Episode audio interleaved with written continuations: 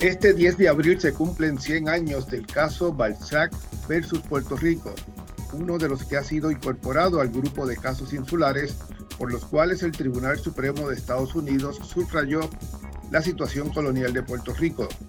Ese caso se decidió después de la ley Jones de 1917, por la cual el Congreso decidió otorgar de forma colectiva la ciudadanía estadounidense a los puertorriqueños de la isla caso judicial reflejó que la ley Jones de 1917 en nada alteró el estatus de Puerto Rico como territorio no incorporado de Estados Unidos, donde la Constitución federal solo aplica, como se decidió antes, de forma parcial. Hizo claro además que la incorporación de un territorio tiene que ser una decisión expresa del Congreso. En términos de la relación política y jurídica entre Puerto Rico y Estados Unidos, como confirmó la ley promesa, poco ha cambiado. Para hablar de la importancia de este caso judicial 100 años después, conversamos en este episodio de Desde Washington con los profesores Francisco Ortiz Santini y Javier Colón Morera, así como con la expresidenta del Colegio de Abogados y Abogadas, Celina Romaní.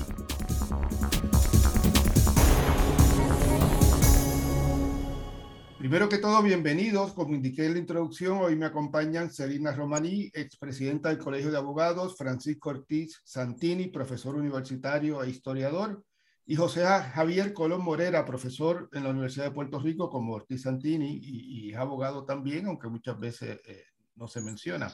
El, el tema, eh, como dije en la introducción, es el centenario del legendario caso judicial Balzac versus Puerto Rico, parte integral de los llamados casos insulares resueltos por el Tribunal Supremo de Estados Unidos, que explican la forma en que Estados Unidos regula sus colonias llamadas formalmente territorios. Quiero comenzar, eh, además de darle la bienvenida, comenzar con el profesor Ortiz Santini, quien ha estudiado la, figura de Jesús Balzac, que es el protagonista eh, de esta controversia. Explíquenos, eh, profesor, de, qué trataba el caso Balzac y quién era Jesús Balzac. Ok, voy a tratar de hacer una síntesis, ¿no? En términos de, de lo que trata la historia.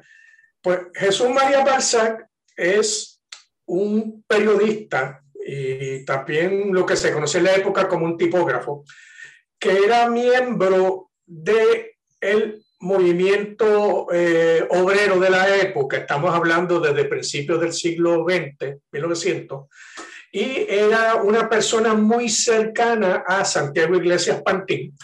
Eh, él es oriundo de Mayagüez, pero se movía a distintos sitios de Puerto Rico porque como dominaba la escritura, que era de las pocas formas de comunicación que había en la época masiva, porque no estamos hablando ni de redes sociales, ni siquiera televisión, la radio apenas estaría comenzando. Este, y entonces era parte de un grupo, un núcleo que rodeaba a Santiago Iglesias Pantín y que estaba fomentando a base del nuevo escenario del el cambio de soberanía mayores eh, derechos para el, para el obrero puertorriqueño en particular, pero también como meta última, este, la anexión de Puerto Rico y su consideración como un territorio incorporado, este, porque ellos, eh, por lo menos el liderato visible de la época equiparaba derechos, de los, derechos laborales con igualdad de derechos en términos de los Estados Unidos.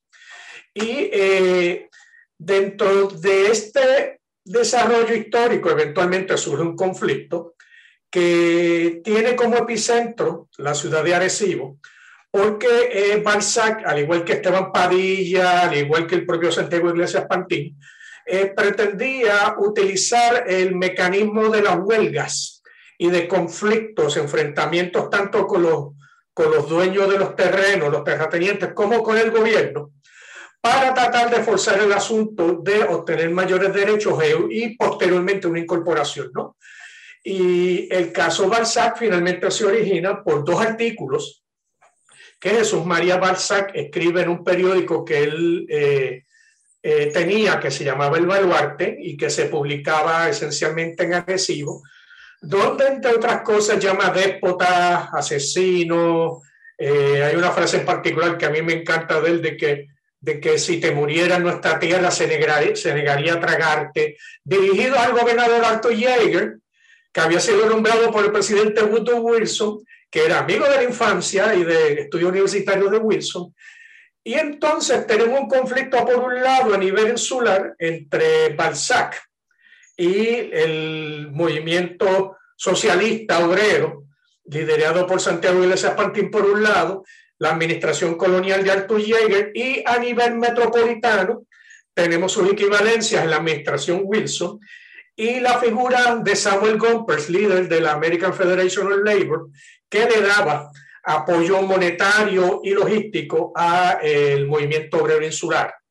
Porque Gompers, a pesar de que en un principio era, pertenecía a los círculos antiimperialistas, eventualmente se identifica con la meta de incorporar a Puerto Rico, por alguna razón en particular. Y entonces, eh, Balzac, al publicar estos artículos, se convierte en sujeto de unas acusaciones por difamación criminal, porque, y valga la pena apuntar, la difamación constituyó un delito en Puerto Rico hasta la década de 1990, o sea, hasta el otro día prácticamente. Y entonces se acusa a Balzac por haber difamado al gobernador Jaeger, eh, se le procesa en Arecibo, allí estaba representado por el licenciado este, Julio Alvarado Tisol, este, no, Julio Alvarado, no, Julio de Jesús Tisol, perdón, quien plantea como uno de los argumentos en pro de Balzac que tenía un derecho a juicio por jurado garantizado por la Constitución Federal de los Estados Unidos. No prospera a nivel del de, Tribunal de Primera Instancia, lo condenan a nueve, años de nueve meses de presidio, eh, apela al Tribunal Supremo de Puerto Rico, donde nuevamente pierde, eh, porque el Tribunal Supremo de Puerto Rico ya había recibido lo que podríamos llamar en lenguaje coloquial un cantazo de parte del Tribunal Supremo de los Estados Unidos, porque a raíz de la implantación de la ley orgánica Jones, se había asumido por el Tribunal Supremo de Puerto Rico de que eso significaba incorporación. En términos de que ya Puerto Rico iba camino a convertirse en un Estado federado, eh, pero en, dos casos, uno decidido por el Supremo de Estados Unidos, Pueblo versus Tapia, y el otro Pueblo versus Murati, que fue decidido por el Tribunal Federal, que habían determinado que en efecto la ley orgánica Jones implicaba una incorporación implícita de Puerto Rico, a su vez basado en un caso de 1905 que se llamó Rasmussen versus United States, que había decidido que Alaska en efecto se había incorporado implícitamente. Pero como el Tribunal Supremo de Estados Unidos revocó Tapia y Murati, pues el asunto quedó ahí y por lo tanto la suerte de Barzac estaba echada a nivel del Tribunal Supremo de Puerto Rico porque decidieron que no iban a cogerse un segundo cantazo y decidieron que Balzac no tenía derecho a juicio por jurado, que Puerto Rico era un territorio no incorporado y que por lo tanto tenía que cumplir una condena. Ahí el caso se traslada al Tribunal Supremo de los Estados Unidos, donde Balzac es representado por un abogado eh, muy renombrado de nombre Jackson Harvey Ralston, quien casualmente había sido abogado personal de Samuel Gompers y de la y de la American Federation of Labor de los Estados Unidos, que había sido abogado de territorios eh, que habían demandado al gobierno federal para conseguir admisión como territorio, si no me equivoco, estamos hablando del caso de Oregon, o sea que el caso de Balzac llega al Tribunal Supremo de los Estados Unidos con el respaldo de la American Federation of Labor, por un lado, quien por otro lado estaba empujando un proyecto de incorporación a nivel del Congreso, que era el llamado Proyecto Honor, al que perseguía el mismo fin. O sea que el caso Balzac, tenemos por un lado que es un caso sindical, pero también es un caso territorial, porque buscaba conseguir lo que ni Tapia ni Murat habían logrado, de una afirmación de que con la concesión de la ciudadanía norteamericana, Puerto Rico en efecto estaba camino de ser un territorio incorporado, pero se encuentra en el Supremo de los Estados Unidos con la figura de William Howard Taft, ex, ex presidente de la Comisión de Filipinas, ex gobernador de Filipinas eh, bajo el régimen norteamericano, secretario de la guerra bajo el gobierno de Theodore Roosevelt, presidente de los Estados Unidos posteriormente y finalmente juez presidente de los Estados Unidos, quien curiosamente no era una estrella en términos de lograr consenso entre los otros jueces del Supremo, De hecho, la, William Howard Taft fue un desastre en términos de juez presidente porque no lograba lo, este, mayorías o un consenso dentro del Tribunal Supremo en sus decisiones. Sin embargo, en el caso de Balzac, escribe la opinión,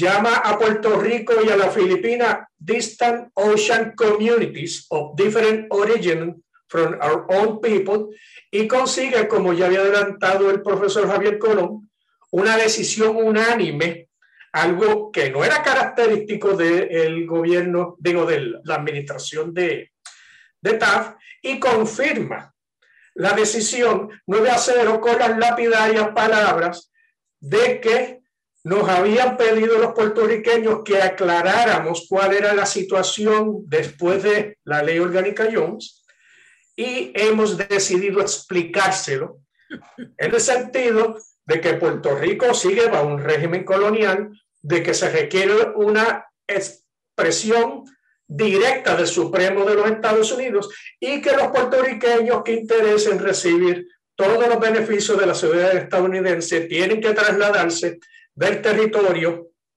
a los Estados Unidos continentales para eh, disfrutarlo. Pues se confirma la sentencia de Balzac. Eh, caso Balzac pasa a cumplir prisión, pero se inicia una campaña eh, de presión al nuevo gobernador que era Montgomery Reilly, mejor conocido como Moncho Reyes, para que indultara a Balzac. Antes de que continúe, yo creo que eh, me gustaría hacer un comentario bien breve, José. Eh, que es, sobre Taft. La gran aspiración en la vida de Taft no fue ser presidente de Estados Unidos. La gran aspiración de Taft en su vida fue ser juez presidente de Estados Unidos. Y aunque Francisco plantea que fue un desastre como juez eh, presidente, hizo una cosa importantísima. De él surge la idea de colocar el Tribunal Supremo en el lugar donde está ahora y él logró la aprobación de, esa medida que, sacó el Tribunal Supremo de, del sótano del Congreso, que era donde eh, deliberaba entonces, a convertirse simbólicamente en esa tercera gran rama de gobierno que es hoy. Eh, y yo lo digo porque eh, para mí me parece muy interesante que una persona que haya tenido esa aspiración, y que le ofrecieron dos veces ser juez asociado del Tribunal Supremo mientras estaba en Filipinas y dijo que no, porque lo que le interesaba era ser juez presidente de Estados Unidos. Eh, haya tenido mucha más importancia en la historia constitucional de Puerto Rico como juez presidente que como presidente. Sí es verdad que él estuvo durante la huelga legislativa de 1909 y va a dar un discurso eh, condenando a los puertorriqueños y que, se creían y que no tenían idea de las libertades que gozaban bajo Estados Unidos, que quizás Estados Unidos se le había ido la mano dándole libertades a Puerto Rico. Pero no hay forma de exagerar la influencia que tuvo Taft eh, al mando de esta decisión de, de, Balzac. Licenciada Romaní, el, caso es importante solo porque eh, ocurre después de que eh, el Congreso decide eh, otorgar la ciudadanía estadounidense de forma colectiva a, los, nacidos en Puerto Rico? Yo creo que también es importante porque es la primera vez que el tribunal, como de golpe y porrazo, decide que ya los indicios de lo que son factores que se pueden tomar en cuenta para si hay o no un derecho a incorporación, no se van a tomar en cuenta. El tribunal dice, no, pues, prácticamente aquí la incorporación tiene que ser clara y concedida y es sobre la base de la localidad, etcétera. Pero antes, en los casos previos, tú veías, bueno, aquí hay un ejemplito que puede ser que puede tomarse en cuenta como que va camino a la incorporación, como que se validaban una serie de indicios pero ahora se cierra esa, esa ventana. Y a mí me parece que eso es importante porque de una manera u otra, yo creo que Balzac pone como un punto final a todos esos diferentes ángulos que tenían los casos insulares previos, porque dice, no, no, esto es claro, esto tiene que ser claro tiene que ser es base sobre, sobre las bases de la localidad y olvídense de los indicios. A mí me está que por eso no hay que ni discutir mucho más, en los otros se discutían más con los disidentes. Pero aquí eh, se fue bien claro, no hay que, no hay que examinar los diversos factores que pueden apuntar a que vamos camino a la incorporación, que obviamente eran unos cuantos. Así que eso me parece que puede ser, no desde la perspectiva de una de, de, legal o, o leguleya, entre, entre comillas, sino desde la perspectiva que pone como un punto final a una trayectoria que venía en otra dirección. Y él pone y dice, aquí fue, así es que se tira la raya aquí. Y de ahora en adelante las cosas van a ser así.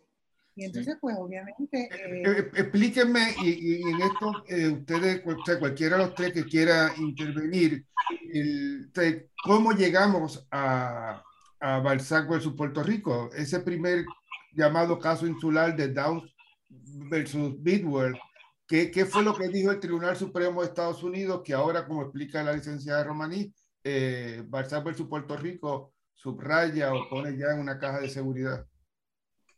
Bueno, yo puedo decir algo bien brevemente. Realmente, eh, José, Downs versus Bidwell es un caso creado por el Congreso de Estados Unidos. O sea, el Congreso de Estados Unidos crea una controversia. ¿Cuál es la controversia?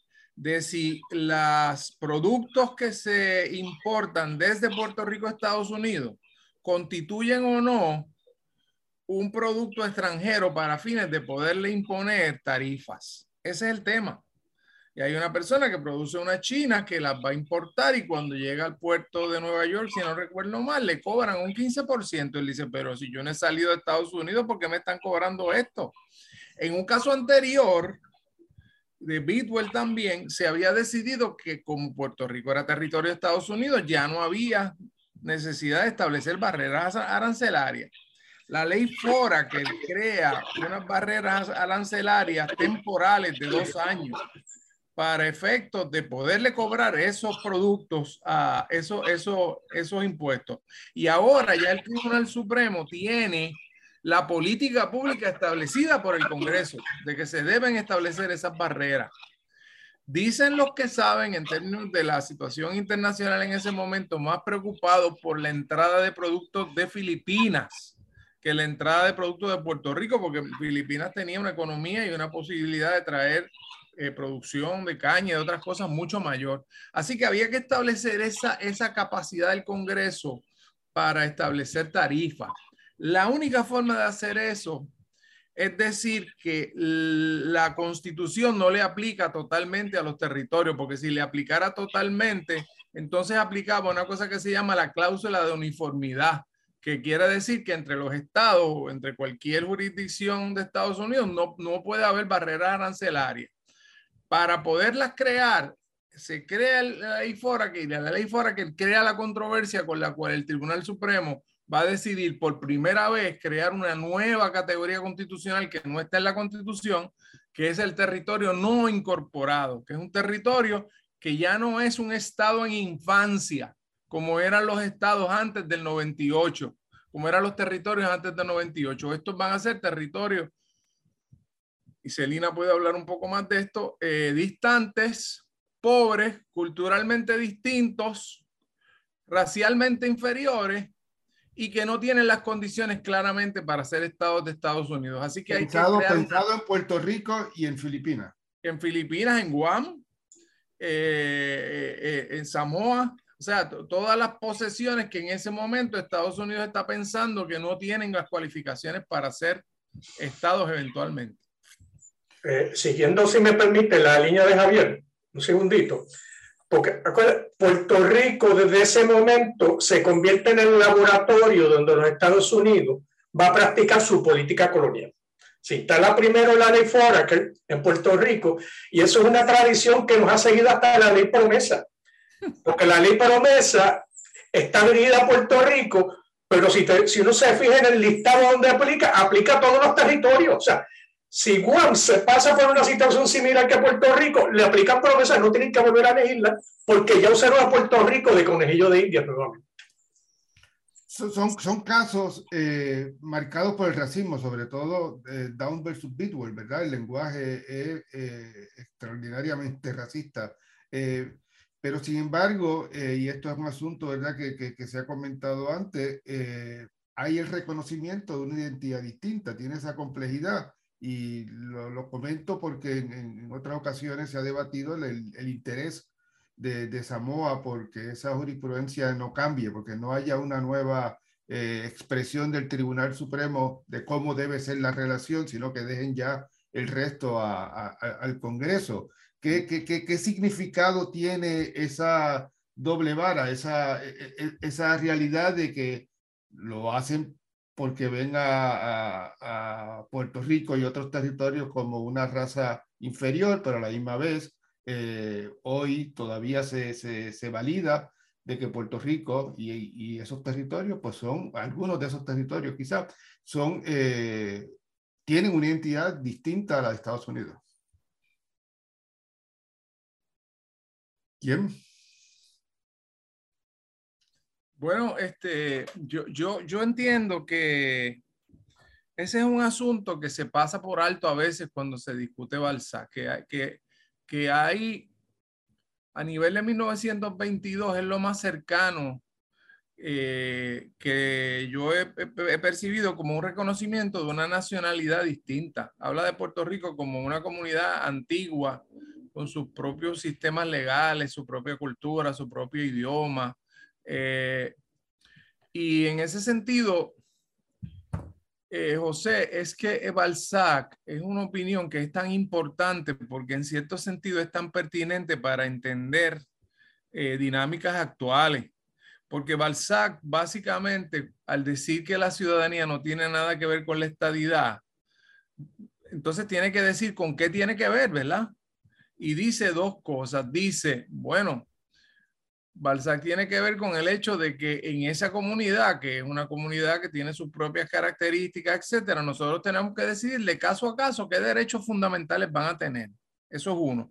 Pero dos, que en cierto modo se anticipa al futuro, dice, bueno, si el puertorriqueño quiere tener la totalidad de sus derechos constitucionales como ciudadano americano, que agarre un barco, agarre un avión y se vaya a Estados Unidos.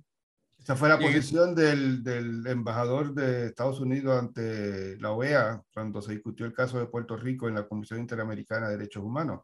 Por le, eso, le, y quizás... Le digo a la comisión claro. y, a, y, a, los estadistas, si usted quiere Estado, ser, ser un, eh, eh, tener los beneficios de la estadidad, múdese a un Estado de Estados Unidos.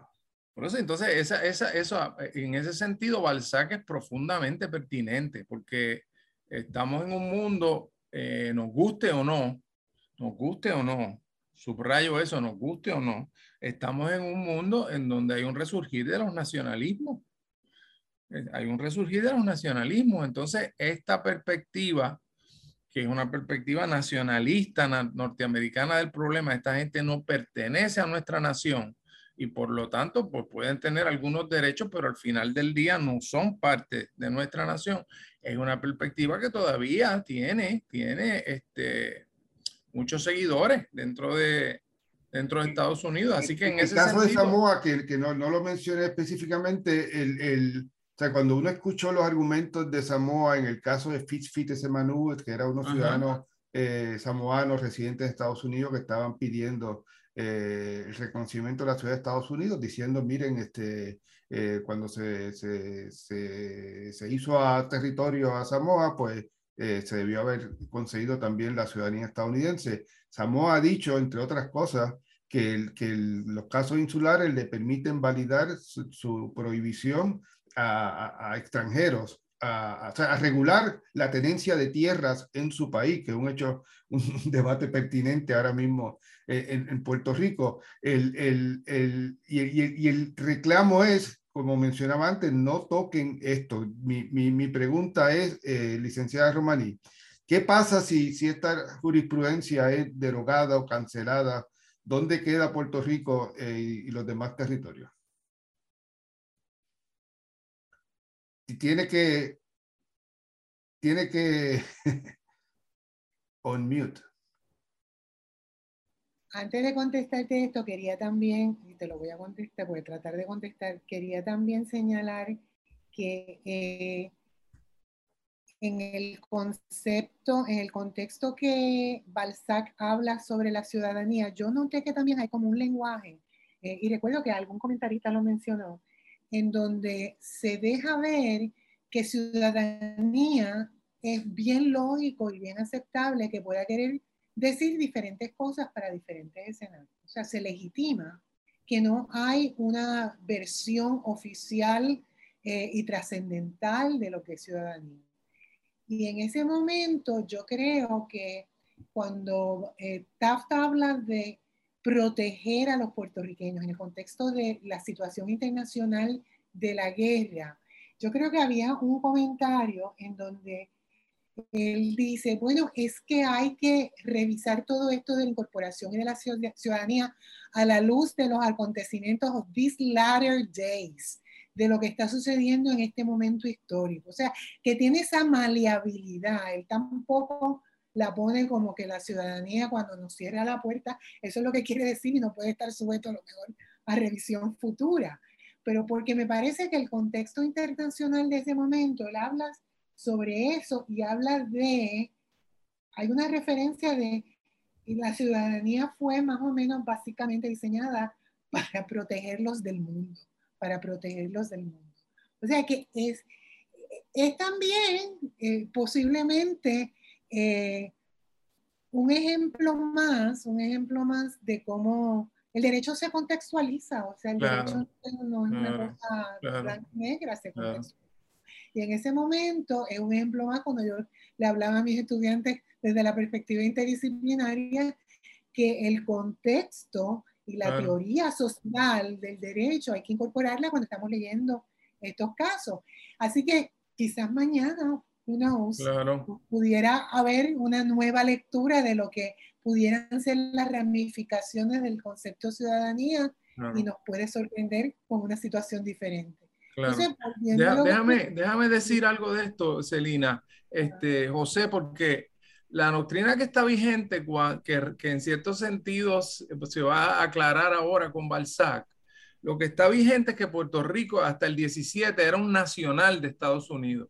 Le debía lealtad a Estados Unidos y podía depender de la protección de Estados Unidos. Eso se estableció en el caso de González, de Isabel González, en 1905, que es una mujer que llega en 1902 a, a Nueva York con, con 11 dólares en la cartera, estaba encinta, no estaba casada, se le considera una carga para la sociedad y se le detiene en Ellis Island, ¿verdad? Así que esa no como extranjera, correcto. Y el gobierno de Estados Unidos comparece a ese caso a defender la idea de que los puertorriqueños somos extranjeros y se nos debe negar la entrada. Eh, entonces, en González se decide que no, que somos nacionales, que no somos extranjeros. No somos ciudadanos, pero no somos extranjeros. ¿verdad? Como Samoa hoy. Como Samoa hoy, correcto, correcto. Sí, sí. Eh, y entonces, cuando, cuando, cuando Balzac insiste en que la ciudadanía significa protección, está reafirmando a González está reafirmando que en cierto modo seguimos siendo sujetos bajo la protección de Estados Unidos, pero que los derechos, ¿quién los va a definir de caso a caso? El Tribunal Supremo, como era antes. Así que significa una gran continuidad de la política de Estados Unidos hacia Puerto Rico, que es algo que yo creo que la gente no entiende bien. Todavía la ley que está vigente, todavía el dólar de la ley que es el, es el dólar, todavía el comisionado residente de, de, la ley que es el comisionado residente. Toda, la, la, la, el libre comercio fue después de los dos años que estaba estipulado en la ley que Entonces, el, esa política norteamericana ha sido extraordinariamente estable. Uno de los elementos judiciales más importantes para darle estabilidad a esa relación fue Balzac, porque Balzac, como muy bien decía Celina antes, dijo, si va a haber una incorporación en el futuro, va a ser el Congreso, no vamos a ser nosotros, esto no es una cuestión judicial, es una cuestión legislativa, porque el poder de administrar los territorios no es del tribunal, es del Congreso. vuelvo, vuelvo, a la pregunta, ¿Qué, ¿qué pasa, qué pasaría si Estados Unidos decidiera perdón, el Tribunal Supremo de Estados Unidos decidiera derogar esa doctrina o, reenfocarla o rehacerla, ¿cambien algo el estatus de Puerto Rico? Pues mira, yo te voy a decir algo que, pues que no estoy totalmente segura, pero te lo voy a decir. Y es sobre las bases, y lo he leído en otros artículos, es sobre las bases de la gran relación que existe entre, entre la rama judicial y la rama política. Por ejemplo, eh, si no se hubiera revocado Plessy versus Ferguson, si no se hubiera revocado Plessy con Brown versus Board of Education, no hubiera habido eh, el, el ambiente para que se desarrollara políticamente eh, una serie de legislaciones de derechos civiles? Yo creo que no.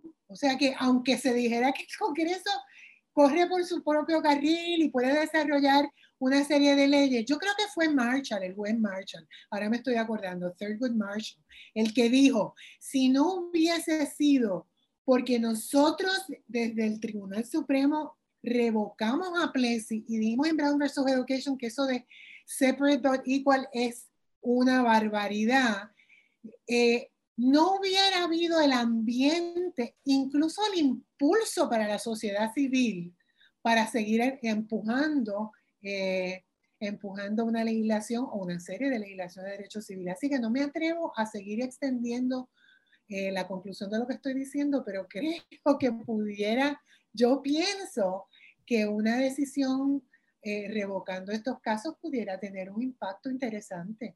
Pero, pero, pero es un hecho, profesor eh, Ortiz Santini, de que la, la, el poder del Congreso o las expresiones del Tribunal Supremo de Estados Unidos reconociendo el poder del Congreso sobre los territorios estaba ya eh, definido antes de la invasión de Estados Unidos con los territorios del, del noroeste de Estados Unidos. Eso es, eso es correcto. La práctica era que el Congreso, pues, una vez el territorio estaba organizado este, y tenía un régimen y tenía una demarcación, podía admitir este, el territorio como Estado directamente. Era un fast track, ¿no?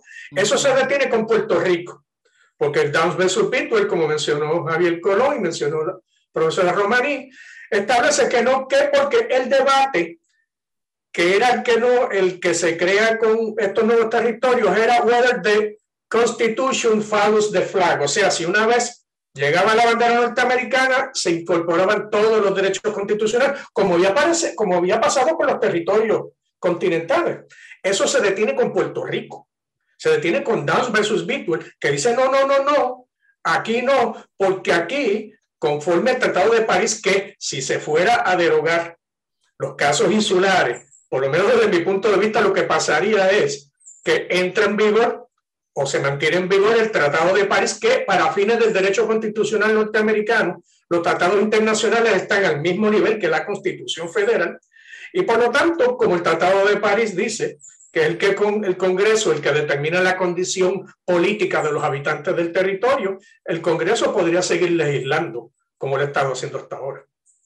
Pero yo creo que eso se da también por lo que hemos hablado antes, de que esa extensión de esos otros territorios anteriormente son de blancos, anglosajones, y, o sea, y ahí es donde entra todo el elemento cultural y racial de diferencia, que claro está, ha sido eh, una justificación desde una perspectiva crítica del derecho, desde Critical Race Theory, Critical Legal Studies, todo esto se ha analizado desde todos estos lentes, en donde el asunto racial y cultural y étnico pues juega un, papel súper importante eh, en, todo, en todo esto. Y entonces pues la expansión del noroeste no tiene, no tiene estos elementos que, que sí teníamos nosotros que llegaron los negritos tropicales los negritos tropicales que no tenían definitivamente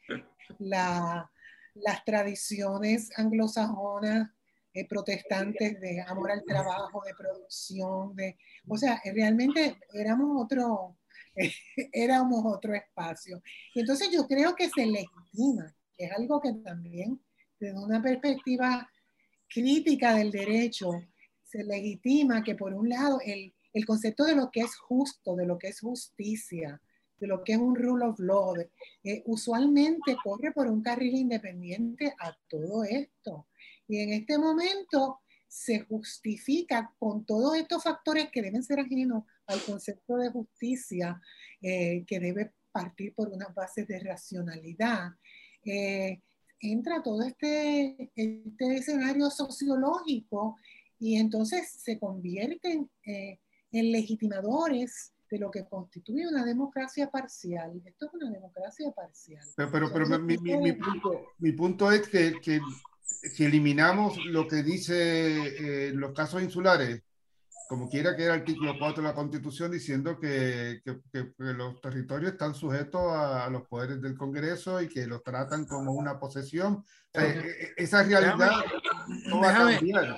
Déjame decir algo sobre eso, José porque uno de los asuntos más interesantes en la vista del caso reciente de Baello es que el abogado de Baello que está planteando que es inconstitucional no darle los mismos fondos de la persona que reside en Nueva York cuando se muda a Puerto Rico, le plantea al tribunal que Puerto Rico ha estado demasiado tiempo bajo la cláusula territorial como territorio no incorporado. O, si no fuera una, una, una, cláusula permanente de la constitución de Correcto, correcto. Y, y, los, y los jueces se rieron de la posibilidad de que ellos tuvieran que decidir que de alguna forma había una fecha de caducidad en, en, en, la, en la situación de los territorios. Eso yo creo que te da una idea bastante clara, José, de que la fase fundamental de la doctrina, que es que Estados Unidos tiene poder para gobernar los territorios, el tribunal no se va a meter con eso.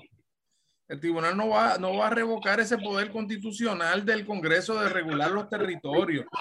Y lo que está pasando, desde mi punto de vista, es que el tribunal sigue usando las doctrinas de los casos insulares, pero ahora no las cita usa el resultado, pero no, eh, no, correcto, no, lo que significa eso. Cada vez está más incómodo con lo que Celina muy bien explicaba, que es la base racista de esos casos. Como la base racista de esos casos es indiscutible, pues yo, lo que uno observa es una cierta tendencia a usar, usar la diferenciación territorial, pero sin hacer referencia a, a, a los casos insulares en sí. Eh, ya, que trae, ya, que trae, el caso de Baello Madero, ¿verdad? Que, que para fines de, de, la audiencia, recordarle que es el caso que, que, está ante el Tribunal Supremo de Estados Unidos, pues, que está revisando la decisión del primer circuito de apelaciones federales que determinó que la no extensión del programa de seguridad de ingresos suplementarios violaba la cláusula constitucional de igual protección de las leyes. Ese es el argumento que está ante el Tribunal Supremo. Pero en ese caso, como menciona, se discutió, se discutió el caso, la doctrina de los casos insulares y el juez Neil Gorsuch dijo incluso que estaban mal decididos. Mi, mi pregunta es, eh, ¿veremos una nueva forma de explicar el colonialismo en el caso Baello Madero? Esa es tremenda pregunta. Yo creo que si el caso de Sánchez Valle, siguiendo la línea de Javier, nos da una lección, Sánchez Valle reafirma el poder colonial de Puerto Rico sobre los Estados Unidos, utiliza lo que parece ser una nueva, una nueva doctrina de eh, tradición histórica por la, la juez Kagan, nombrada por un demócrata, pero no menciona Balzac, no menciona los casos insulares, pero reafirma que Puerto Rico carece de soberanía. Y estamos, no, estamos a, los pies del Congreso. Sí. Las cainatas del Congreso. Sí. pero, pero tampoco, perdóname, Francisco, tampoco tienen la honestidad intelectual de decir que el efecto de esto es, es echar por la borda toda la teoría del pacto que dio base a Lela. Y entonces dicen, no, no, no, no, esta, esta falta de soberanía solo a los fines de, lo, de, de la doctrina criminal de doble exposición.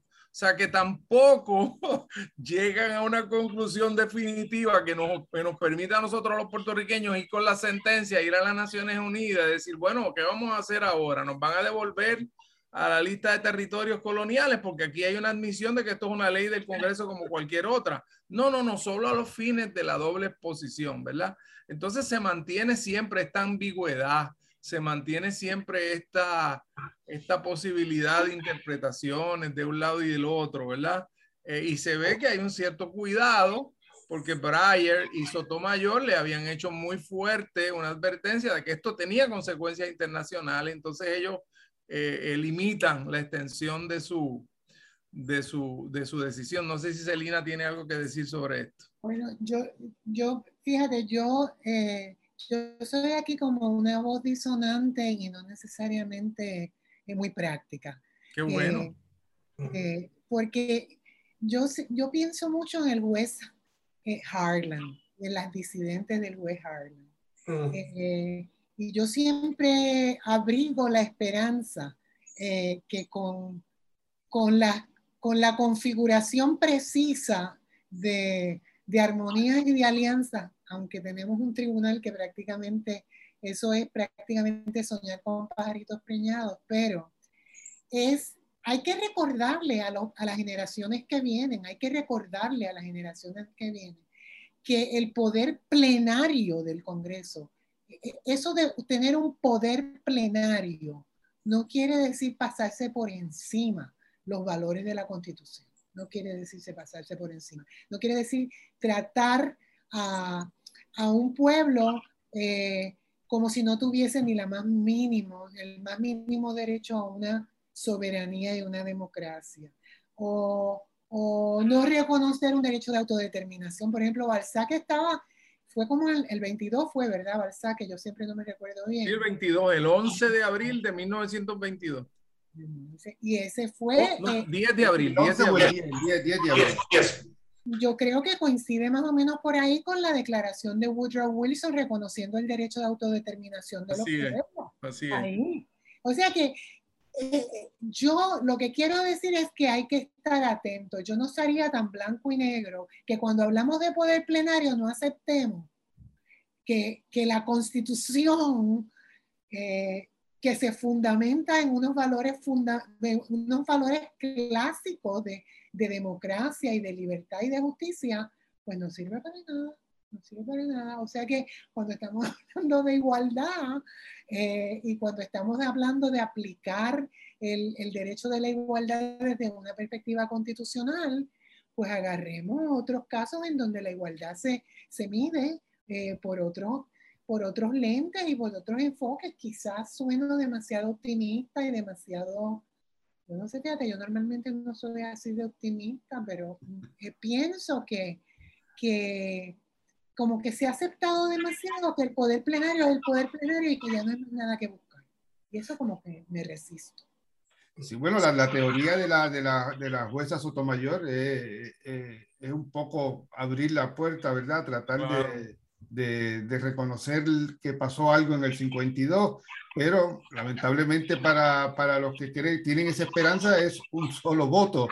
Pero yo quería comentar antes de... Pero José, déjame, déjame decir algo. Yo, yo, yo creo que Celina tiene razón en el sentido de que los conflictos normativos que está levantando esta situación a nivel de la sensibilidad del siglo XXI son enormes. O sea, Baello es un, eh, un puertorriqueño que lo único que quiere es regresar a su familia porque tiene necesidad de regresar y de pronto se le castiga y se le está cobrando un dinero que, que por, por, por, por, ser incapacitado y tener derecho a seguro social. O sea que yo no tengo ningún problema con lo que Celina está planteando en ese sentido. Ahora, ¿va a ser un problema judicial o va a ser un problema jurídico?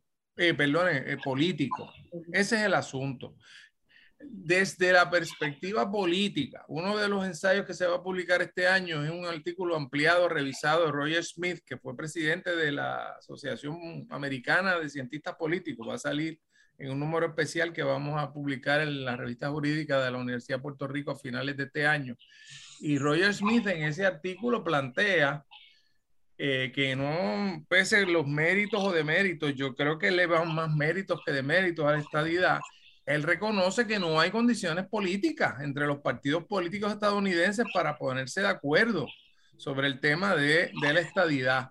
Entonces, eh, ¿cuántos tenga el tribunal para actuar independientemente de los foros políticos si los foros políticos están tan polarizados y tan, eh, eh, separados y, tan distantes en este tema, pues es una pregunta que queda sobre la mesa. Yo creo que eh, el tribunal le gustaría tomar medidas que sean más equitativas para Puerto Rico, pero, pero hasta ahora ha sido muy diferente hacia el Congreso y el Congreso está bien dividido.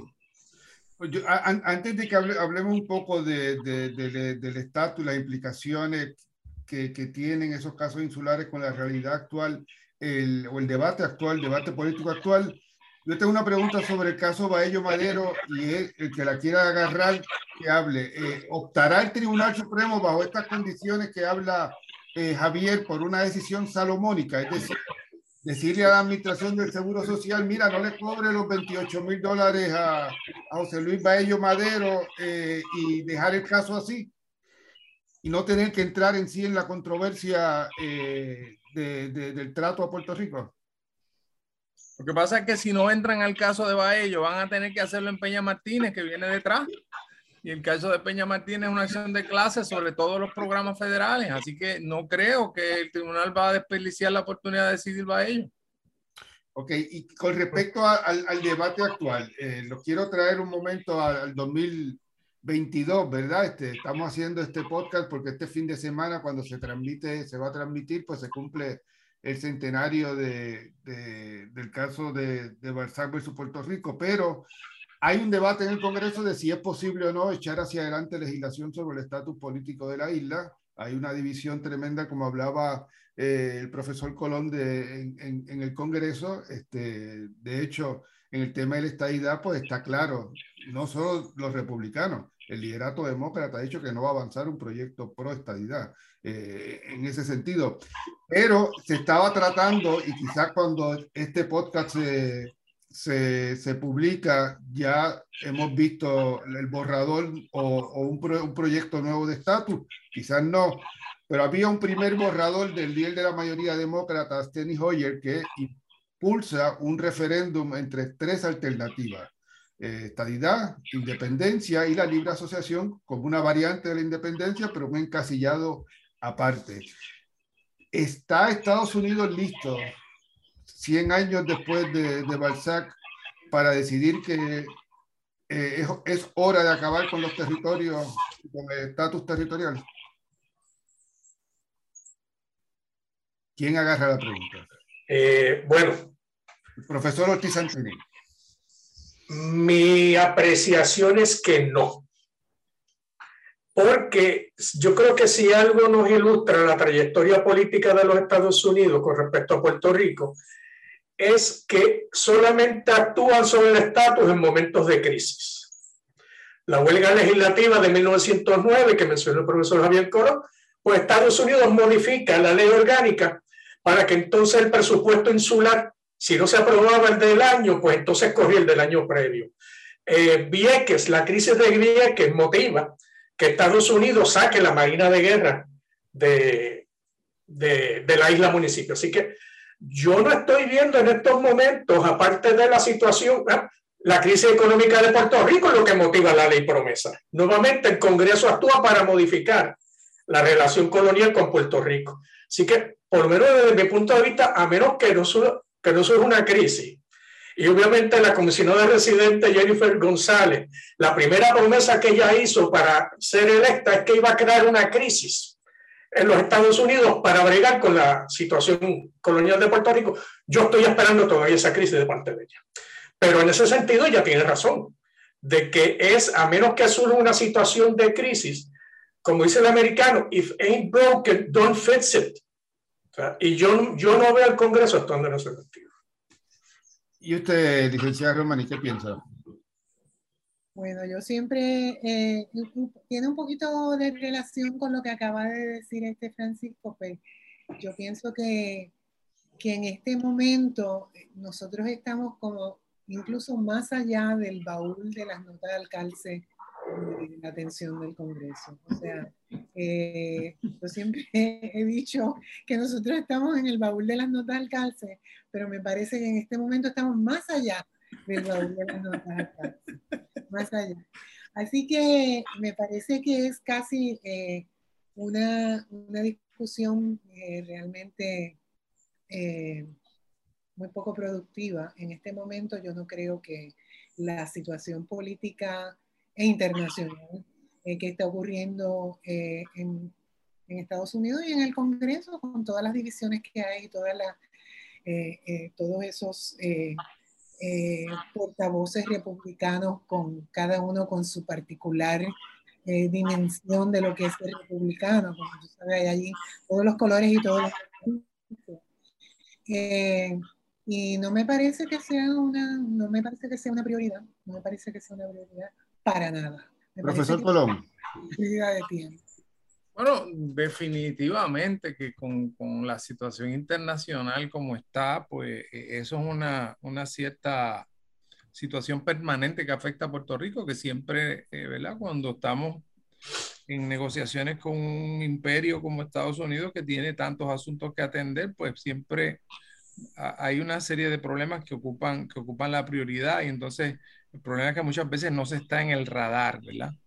Yo creo, para, para ubicar esto en el contexto de la discusión de Balzac, José, la virtud que tiene Balzac, el caso de Balzac y la decisión de Balzac, es que el tema realmente a enfocarse es el de la localidad. Es decir, el tema central aquí, eh, en cierto sentido, no es la ciudadanía, porque la ciudadanía del ciudadano norteamericano que viene a residir a Puerto Rico va a tener los mismos límites que tiene la, la localidad colonial. Y el que sale de la localidad colonial y se coloca en un estado de la Unión va a vivir su ciudadanía igual que lo vive cualquier otro norteamericano. El tema es la localidad, el tema es la, la definición del problema. Y ese problema lo puedes definir de dos formas, como un problema de autodeterminación nacional de un pueblo que tiene características propias como pueblo y tiene derecho a establecer las normas para autodeterminarse, o la posición de que somos un grupo de ciudadanos americanos de segunda clase que tenemos que aspirar a una ciudadanía de primera clase que solo se consigue con la estadidad. That's it. That's it. Esas son las dos rutas y esos son los dos temas que está discutiendo el Congreso y qué bueno que los está discutiendo. Condiciones para que el Congreso pueda resolver eso con la división política que hay en Estados Unidos, con la división política que tenemos en Puerto Rico.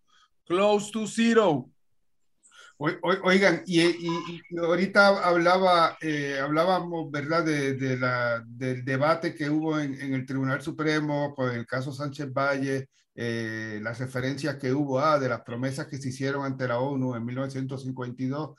Eh, digo, la ONU que en este momento de, guerra en Ucrania no ha servido para nada, ¿verdad? Pero, pero hablando de todo ese, ese escenario de guerra, eh, y las implicaciones en términos estratégicos para Estados Unidos y el Caribe, ¿cambia en alguna medida la, la forma de, de, mirar e, e, este debate o ya estamos, ya trascendimos aquella, aquella eh, versión de que eh, para Estados Unidos Puerto Rico era una gran base militar, ya no hay una gran base militar y estamos en la era de los portaaviones, los drones y los misiles y en nada cambia el escenario para Puerto Rico si se desatara, esperemos que no, eh, una tercera guerra mundial?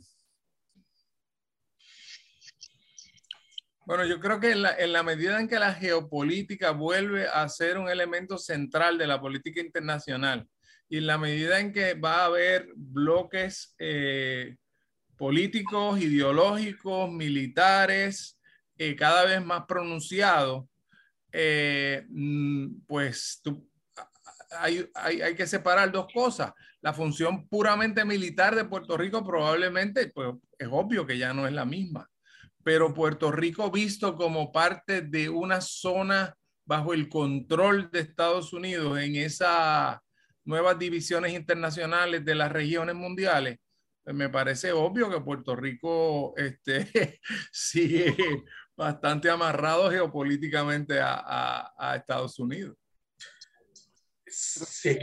siguiendo la línea de Javier, yo creo que hay un caso que para mí es muy significativo en términos de eso mismo que le acaba de señalar, que es Bumedán versus Bush. El caso que decidió el Tribunal Supremo de Estados Unidos con respecto al estatus de los enemigos combatientes en la base militar de Guantánamo.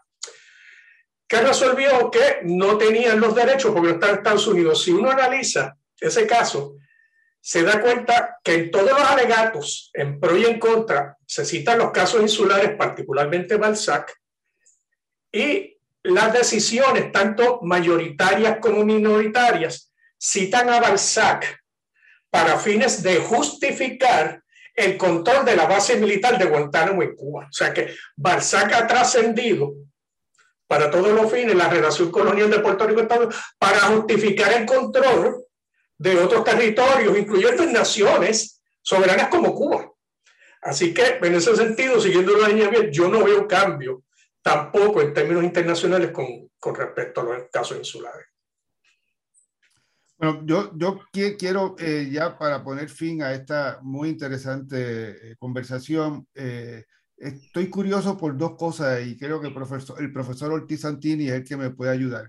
Eh, ¿qué es eso de que Balzac era con S y no con Z? ¿Y, de dónde sale el, el, término ese de Puerto Rico que oficialmente tiene el caso?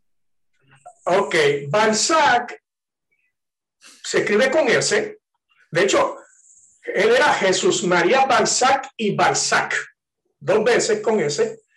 Eh, en la trayectoria del caso a nivel de, hasta el nivel del Tribunal Supremo de Puerto Rico, se escribía con S, este, sin embargo, cuando el Tribunal Supremo de Puerto Rico saca lo peño, lo cambia a Z, y el caso siguió con Z a nivel del Tribunal Supremo de los Estados Unidos. No encontré ninguna moción, escrito, nota, como piden los tribunales, miren, permiso, pero vino, mi apellido es con S, no con Z, sino que lo dejaron corriendo por ahí. La única explicación para la, el error probablemente porque como se conoce al escritor francés este, Balzac con Z, pues decidieron que era con Z.